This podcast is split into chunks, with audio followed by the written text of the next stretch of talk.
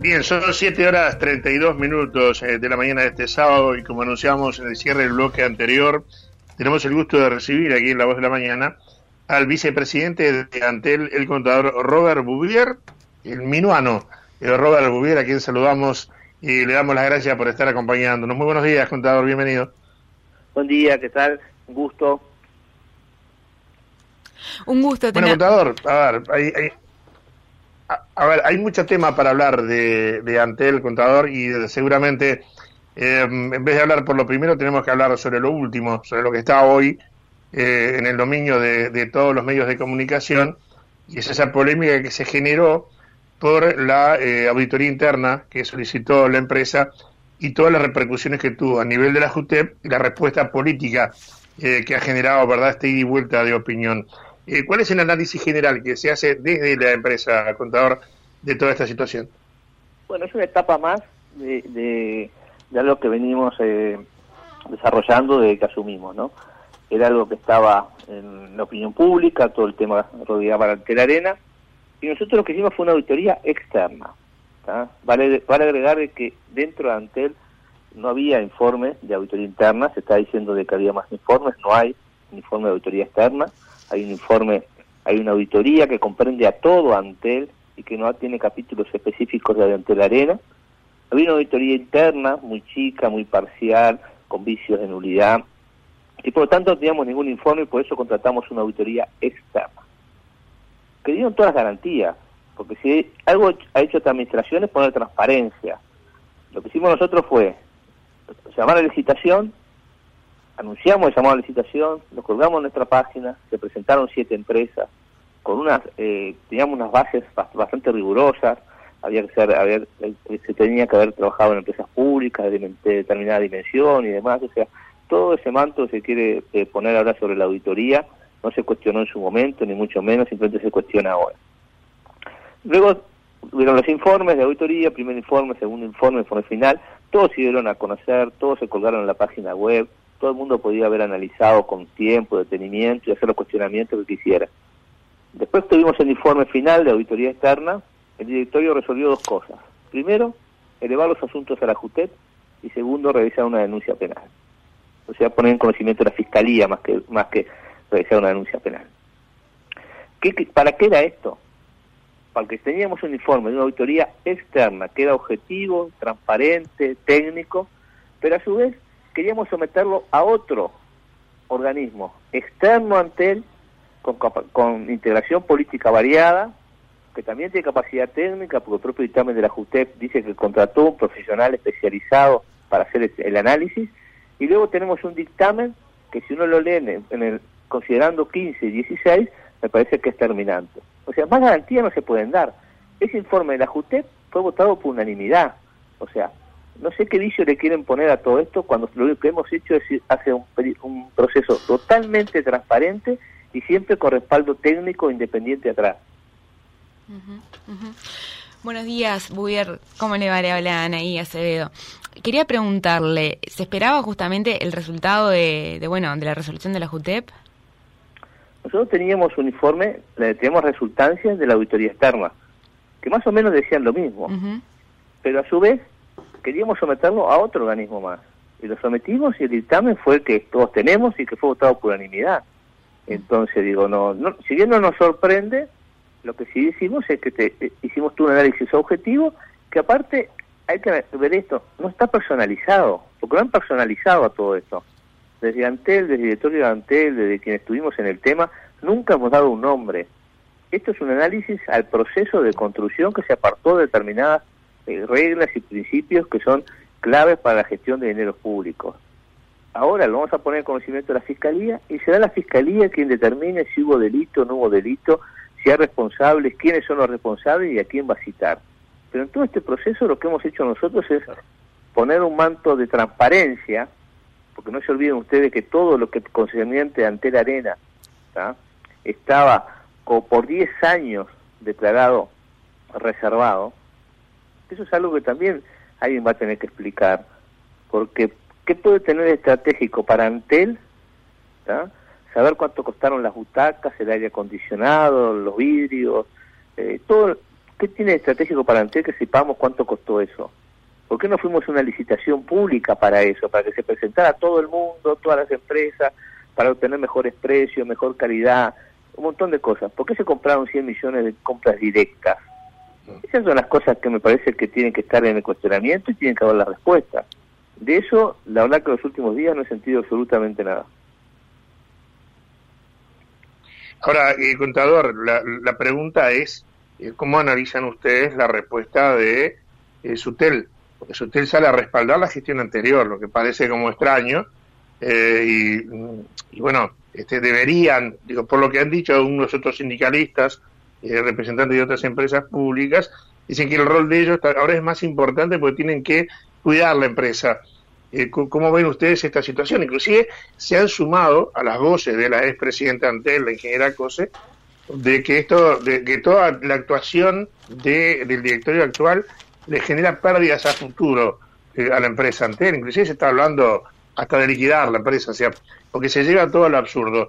Eh, ¿Cuál es el resumen un poco de la situación que se generó a partir de todo esto que se presentó? Hay varias cosas, ¿no? Primero lo de Sutel. Lo de Sutel. Eh, parece muy extraño que un sindicato no esté de acuerdo con que se manejen bien los dineros públicos. Porque el sindicato no se ha expresado en absoluto con todos estos puntos que yo le dije recién.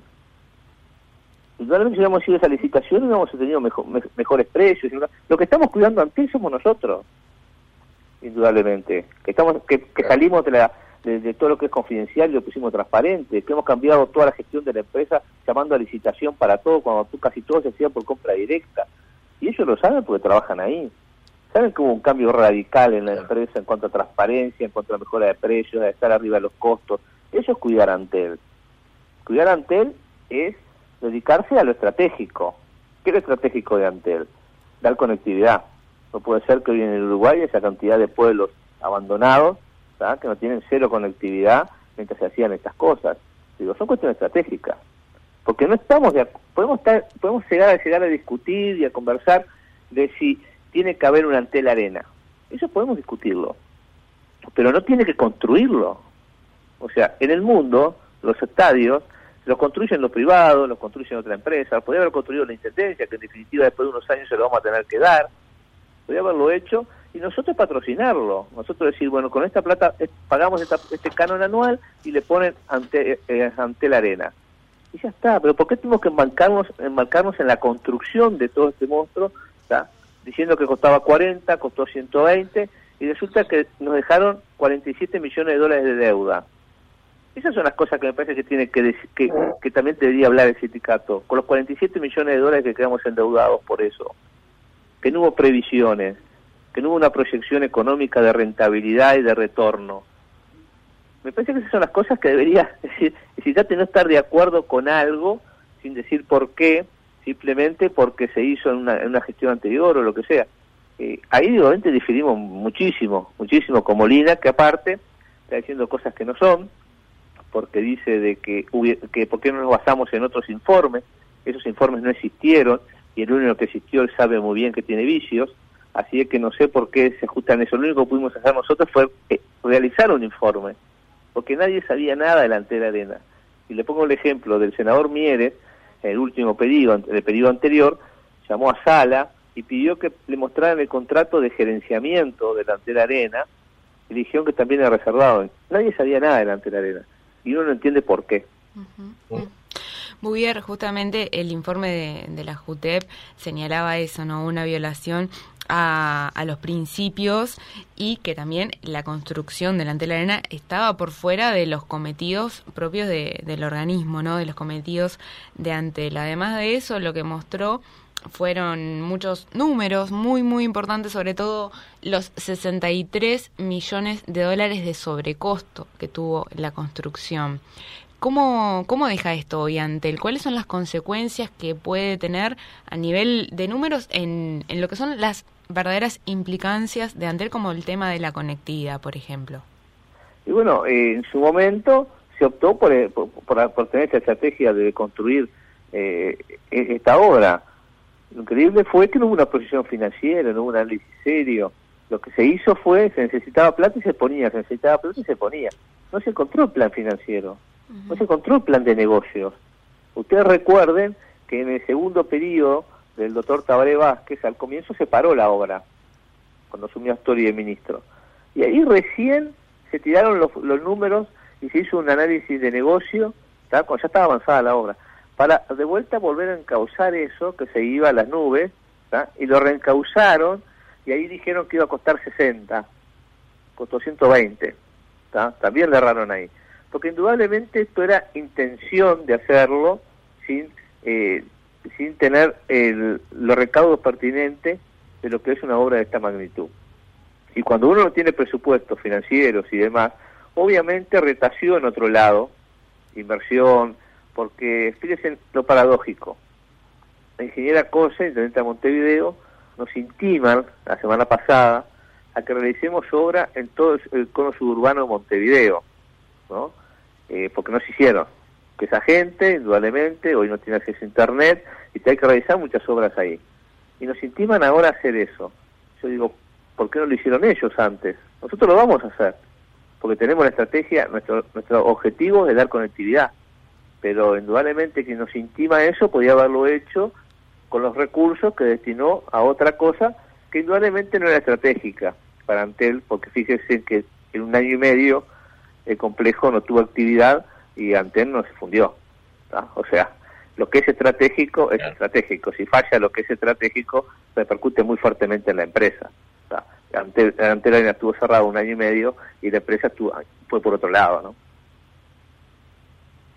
Ahora, contador, eh, usted hablaba recién del tema conectividad y, creo que tenemos que salir un poquito de, de, de Antel Arena, que va a generar seguramente más polémica a futuro, porque claro, es el que no debe no teme, acá hay gente que teme eh, y que no quiere que las cosas lleguen a determinado punto, este, se sienten atacados, o sea, hablar, y esto corre por mi cuenta lo que le voy a decir, hablar de Sutel es hablar de Molina, Molina integrante del PCNT, el PCNT abierto y jugado ya eh, acompañando el, sector político frente a Yo sé que esto corre por mi cuenta, lo quiero dejar al lado. El tema de la conectividad. Usted y yo conversamos hace un tiempo atrás de la preocupación que tenía Antel por eh, obras que quedaron a medio de hacer o algunas obras que se anunciaron y no se hicieron y que tienen que ver con la, con la conectividad que hoy no es de este 100% mm, en su calidad. ¿Y ¿Cómo están trabajando ustedes al respecto para eh, la gente que nos está escuchando en todo el país? Nos hicimos cargo de esto, hemos puesto, mejor dicho, hemos puesto ya 12, me parece que son 12, 13, y vamos a llegar a 50 radiobases de acá a fin de año, nuevas. Tenemos 50 radiobases para el año que viene nuevas, en lugares donde no hay conectividad. A su vez estamos, estamos aumentando la capacidad de las otras radiobases que están siendo saturadas. También estamos eh, terminando obras, porque en casi todo el interior quedaron obras por la mitad o sea, se hacía la mitad de la ciudad y se, dejaba hacia otro lado, así para tratar de abarcar todo el país, pero con eh, obras parciales, ¿no? Estamos terminando todas esas obras porque probablemente eso trae mucho inconveniente. Usted fíjese que tiene fibra óptica hasta la esquina y el otro lado de la esquina no tiene. Entonces es un lío. Y terminó esa esquina y el otro tampoco tiene. Entonces tenemos que terminar las ciudades como corresponde, la localidad como corresponde. Indudablemente estamos invirtiendo muchos recursos en eso porque es nuestro objetivo, sin lugar a duda. Estamos también eh, viendo todo lo que es las localidades más chicas, cómo le vamos a dar conectividad y ahí vamos, a empezar a cómo vamos a implementar más adelante 5G y demás. Pero bueno, estamos tratando de un plan nacional de conectividad que quien hoy vea el recorrido del país va a ver que en todos los departamentos hay, hay obras de fibra óptica en localidades pequeñas, eh, estamos con las radiobases, estamos inaugurando casi todas las semanas una, eh, hemos aumentado capacidades. Y cuando nos hablan de conectividad y nos dicen que esto antes no pasaba. Y es cierto, si antes no pasaba, pero no pasaba porque la empresa estaba preparada para la conectividad que era necesaria. Hoy, un año cuando nosotros asumimos, eh, a los, unos meses antes, dos meses antes, hubo un aumento de conectividad de casi un 70%. No hay empresa que esté preparada por un aumento del 70%. Hubo a su vez cambios de hábitos. Hoy la gente, el Zoom no, casi no existía, y ahora existe y consume bastante y a su vez necesita su vida más que bajada, que era lo que antes hacíamos todos, bajábamos, mirábamos películas, esto lo otro, ahora empezamos a trabajar y empezamos a subir, necesitamos capacidad de subida. A su vez localidades que antes estaban con pocos habitantes, las rurales sobre todo y demás, a raíz de la pandemia fue mucha gente a residir ahí, entonces a Radio Base que estaba para 200 personas tenía 400 y hubo se saturó y bajó un poco el servicio. Pero hemos invertido, hemos hecho todo lo que ha sido posible para, para cumplir en tiempo y forma y la verdad que el servicio no ha sido deficiente. Ha tenido algunas fallas, sí. Pues las fallas que ha tenido, ninguna está relacionada con falta de inversión. Todas están relacionadas con inversión. ¿Por qué? Porque cuando hacemos el pase de un servidor a otro, que haya una falla humana o una falla técnica, todas las fallas han sido de ese, de ese tipo. O sea, todas porque hemos tratado de mejorar, de aumentar capacidad y demás. Así que eso de que estamos desmantelando, de que no hay inversión, 147 millones de dólares va a haber el, el año que viene de inversión, que es más que los dos últimos años. O sea, cada día aumentamos más la inversión. Va dirigida donde tiene que dirigirse, que es la conectividad, que es la fibra óptica, que es el cliente. A eso estamos dirigidos. Así que muy lejos estamos de mantener Antel. Aparte, no ha podido usted ni Molina nombrar una sola resolución de este directorio que vaya a favor de privatizar nada. No ha habido una sola resolución. Solo son comentarios, solo son dichos, pero no, hay una, solo, una sola resolución del directorio que vayan a favor de la privatización. Porque no va a haber, porque tanto el presidente como quien habla, y no le somos defensores de la empresa pública. Y lo estamos haciendo, porque la empresa pública tiene eso, tiene que salir al interior, tiene que salir al interior profundo, tiene que igualar oportunidades, y eso es lo que estamos haciendo nosotros y eso es lo que nos reclama la intendenta Cose cuando nos dice que tenemos que salir a los barrios periféricos, porque sí, porque es cierto, tenemos que salir a igualar oportunidades, cosa que ellos no hicieron, ¿no? Muy bien, me gustaría, me gustaría preguntarle ¿no? en esto de que es la defensa de la empresa pública y el gran desafío que tiene Antel por delante. Todo esto de la pandemia, usted recién lo mencionaba, los cambios de, de hábito, más gente conectada, más tiempo también. Y bueno, y en ese sentido, el nivel de, de la conectividad que también impulsa en un mundo que donde la tecnología avanza súper rápido, ¿no es cierto? Bueno, en este sentido me gustaría preguntarle, ¿cómo evalúa usted el nivel profesional que hay por atrás de ingenieros, de técnicos, que, eh, bueno, uno a veces los, los ve justamente eh, por la calle o, o, incluso también en las oficinas trabajando para poder llevar más desarrollo a más personas? ¿Cómo es el, el nivel técnico, el nivel de ingenieros que tiene Antel hoy? Sí, no tiene un buen plantel profesional Antel ha sido una empresa de punta todos los últimos años, o sea, tampoco la refundamos nosotros, ¿no? Uh -huh. Viene avanzando desde hace muchos años, en la época del 80, viene, viene, viene, asumiendo todos los cambios tecnológicos, cuando empezó lo digital, cuando arrancó la telefonía celular, todas esas cosas, y Antel ha sido líder siempre, y a su vez tiene, un, tiene mucha capacidad profesional, hay muchos, muchos ingenieros jóvenes, pero mucha gente trabajando ahí en el data center con una usina de ideas, eh, viendo lo que se está viniendo, lo que estamos mandando gente, ahora que empezó a abrirse el exterior, a eventos internacionales para estar actualizados en lo que se viene. En eso estamos bien, estamos muy bien como empresa pública, que, que aparte es muy difícil a veces retener eh, a ingenieros eh, que están capacitados, porque sabemos las limitaciones que tenemos como, uh -huh. como, como, empresa pública, pero bueno, tratamos de tenerlos motivados, de, de, de tenerlos actualizados para que, bueno, mantengan en la empresa y vuelvan su capacidad, ¿no? Uh -huh. Eh, contador, eh, un poco para ir cerrando la nota de hoy, eh, se habla mucho también ahora eh, que con esto de, la, de, lo de la auditoría y la JUTEP quedó un poquito para atrás. la portabilidad numérica, desde la oposición se dice que justamente esto es una manera de debilitar ante él y bueno, y se hace cuestión de mencionar la oferta que aparece en el mercado de las, este, de, de las compañías privadas, ¿verdad? Que eh, claro, arrecian ahora con, con, la oferta, dicen que se iría en contra ante él. Como contrapartida ante también está ofertando, está haciendo planes todos muy convenientes. La pregunta es, ¿la portabilidad numérica amenaza el futuro de Antel?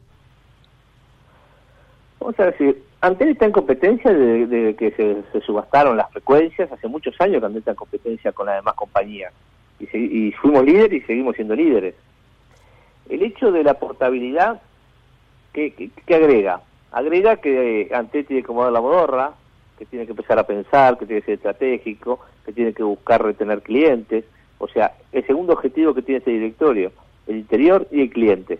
tenemos que pensar muchísimo en el cliente, que quizás no lo hemos hecho en los últimos tiempos, y pensar mucho porque se nos viene esa otra etapa de competencia un poco un poco más más más, eh, más rigurosa pero yo quiero clientes de Antel que estén en Antel porque le damos buenos servicios porque tenemos buenos planes comerciales porque tenemos la mayor cobertura del país esos son los clientes que nosotros queremos tener en Antel yo no quiero tener clientes en Antel que los tengo rehén por el número de teléfono que tienen que se quedan por el número de teléfono que tienen lo mismo pasa con otras compañías quizás mucha gente no viene a Antel porque tiene en otro servicio y no quiere perder tampoco su número. Me parece que esto va a favor de la libertad. No hay que temerle, porque si no hubiéramos quedado con el monopolio de la telefonía celular y ya está. La competencia ha sido buena, nos, nos, ha hecho y siempre fuimos líderes y vamos a seguir siéndolo sin lugar a dudas. Esto indudablemente va a crear un movimiento, está estudiado internacionalmente, somos faltamos dos países en toda, en toda América para, para la portabilidad, digo, y entonces no, no, no, no hay que temerle a esto, vamos a tratar de instrumentar lo mejor que podamos en nuestras estrategias de negocio y bueno, y, hay que competir. Le hago le hago una última pregunta que bueno a veces uno este puede puede pensar o puede desear el tema del número, ¿no? ¿qué posibilidad hay de que, bueno, a futuro las personas sean eh, propias de, un número de teléfono, indudablemente del servicio, de independientemente, perdón, del servicio que tenga de, respecto a la compañía? ¿Se ve como esto viable? Es que, es que hoy eh, usted va a tener su número y vaya a la compañía que vaya va a seguir manteniendo su número. O sea, y eso está bueno, porque usted dio su número. También es cierto que también vamos avanzando día a día hacia eh, todo lo que tiene que ver con, con WhatsApp y cosas más que cada vez se, eh, se usa menos el número, ¿no? Una vez ya no sabe el número de teléfono de casi nadie porque tiene contactos y demás y habla, usa los nombres ya, ¿está? Pero, pero bueno, eh, me parece que va en eso, va en que, en que le ofrecemos libertad a nuestro cliente. cuando el cliente es libre puede optar y si nosotros somos atractivos va a venir con nosotros. Si nosotros no somos atractivos, obviamente no. Y de vuelta, cuando competimos, ante le ha ido bien. Así que bueno, no, no, no, no hay que tenerle miedo a la competencia. Bien, eh, perfecto. Contador, eh, a ver, hay, hay un, tema para el final, ¿no? Cuando uno, porque a mí me lo están mandando algunos oyentes y dicen de que la oferta permanente, dice, che, y los que venimos de atrás, lo que hace tiempo que estamos, que somos fieles clientes de la empresa, no tenemos ningún beneficio. Esto es un tema, de repente, que estaría bueno analizarlo desde el punto de vista de la estrategia. Y bueno, sí, es, eh, estamos viendo, digo, el otro día probamos un plan en el que aumentamos las capacidades de, subida y de bajada. Este, estamos viendo todo, todo, todo, cómo se mueve todo el mercado, indudablemente. Pero, pero bueno, hay una ley que impone que, tengamos que trabajar en portabilidad, porque eso, esto no, no es una ocurrencia de Antel, ¿no? Esto es una ley que está vigente y que nosotros tenemos que cumplir. Por eso estamos trabajando en esto, no es que, que, se nos ocurrió a nosotros para mantener Antel. Esto es una ley que discutió el Parlamento, que está aprobada, vigente y tenemos que cumplir. Y mientras no esté derogada, tenemos que seguir con ella para adelante, porque es lo que nos mandata la ley. Pero eh, es parte de nuestra estrategia de negocio, digo, vamos a ver que, cómo, cómo, cómo, cómo salimos, eh, en esta etapa, dentro de unos meses, vamos a empezar, van a empezar a, visualizar cuál va a ser nuestra, nuestra estrategia comercial. muy bien. Robert Bouvier, vicepresidente de Antel, le agradecemos mucho por su presencia en La Voz de la Mañana. Bueno, muchas gracias y, bueno, y un saludo a la audiencia. Tengan un buen fin de semana. Muchas gracias, igual para usted. Bueno, Iván, y así se Muy bien, creo que... Sí, te escucho. No, a ver, un poco, un poco para ir redondeando, ¿verdad? Bueno, nos quedan que tres minutos nada más. Sí. Eh, eh, ratifico lo, dicho eh, cuando hoy mencionábamos la nota con el ingeniero Stipanesi, presidente de ANCAP. Hay una sana intención de comunicar, ahí, sana intención de comunicar. Este, una nota creo que muy amplia, se tocaron muchísimos temas hoy, muchos temas hoy. Y, creo que ya se ha perdido el temor, me da la impresión a mí, de la confrontación con el sindicato, porque, porque su tela ha sido muy duro con este directorio. Y la persona de Gabriel Molina, claramente identificado con el PCNT, forma parte de la cúpula del PCNT, o sea, Pereira, Abdala, Molina, esos tres están en todos lados. Eh, y bueno, y han sido muy críticos y han salido a defender al partido a lo cual este, pertenecen claramente, que es el Frente Amplio, y la persona de la ingeniera Carolina Cose. Y, este, y viste que lo, lo, saqué yo afuera al entrevistado de este tema, es una cuestión que no, no es solamente una opinión personal, surge el análisis de un montón de temas, pero creo que es para destacar esta actitud, me parece muy positiva de parte de los principales de las empresas públicas de salir a eh, informar, de aclarar, habló de manera muy correcta por el tema de la auditoría y de la, del tema JUTEP, eh, confrontó directamente con el sindicato, desafía eh, cualquier tipo de actitud de que tenga que ver con desmantelar la empresa. Y bueno, y, la gente que está mandando mensajes, inclusive quiero mandar un, un, saludo a Mercedes también, que nos pide un tema que después lo vamos a charlar con producción. Este, bueno, creo que responden positivamente a este tipo de entrevistas. Me parece que es para destacar. En otros tiempos estas cosas no pasaban, era muy difícil conseguir una nota con algunos de los principales de las empresas públicas o de los ministerios, era muy difícil, era casi imposible eh, para, para muchos medios, para la gran mayoría. Entonces estas cosas ahora pasan, eh, eh, ocurren distintas, son distintas, ¿verdad? Hay una apertura que antes no había, y me parece que nosotros, desde la comunicación y la gente que nos escucha, lo tenemos que saludar. tal cual, el tema de, de, la transparencia, sobre todo, subrayar. Se nos ha ido el programa, ya 8 de la mañana en punto, está marcando acá. Así que nos despedimos, Iván, como siempre, un gusto tenerte del otro lado, un gusto de nuestra audiencia que nos están escuchando. Será entonces hasta el sábado que viene. Fuerte abrazo para todos. Ahí, ahí nos reencontramos. Chao, chao. Chao, chao.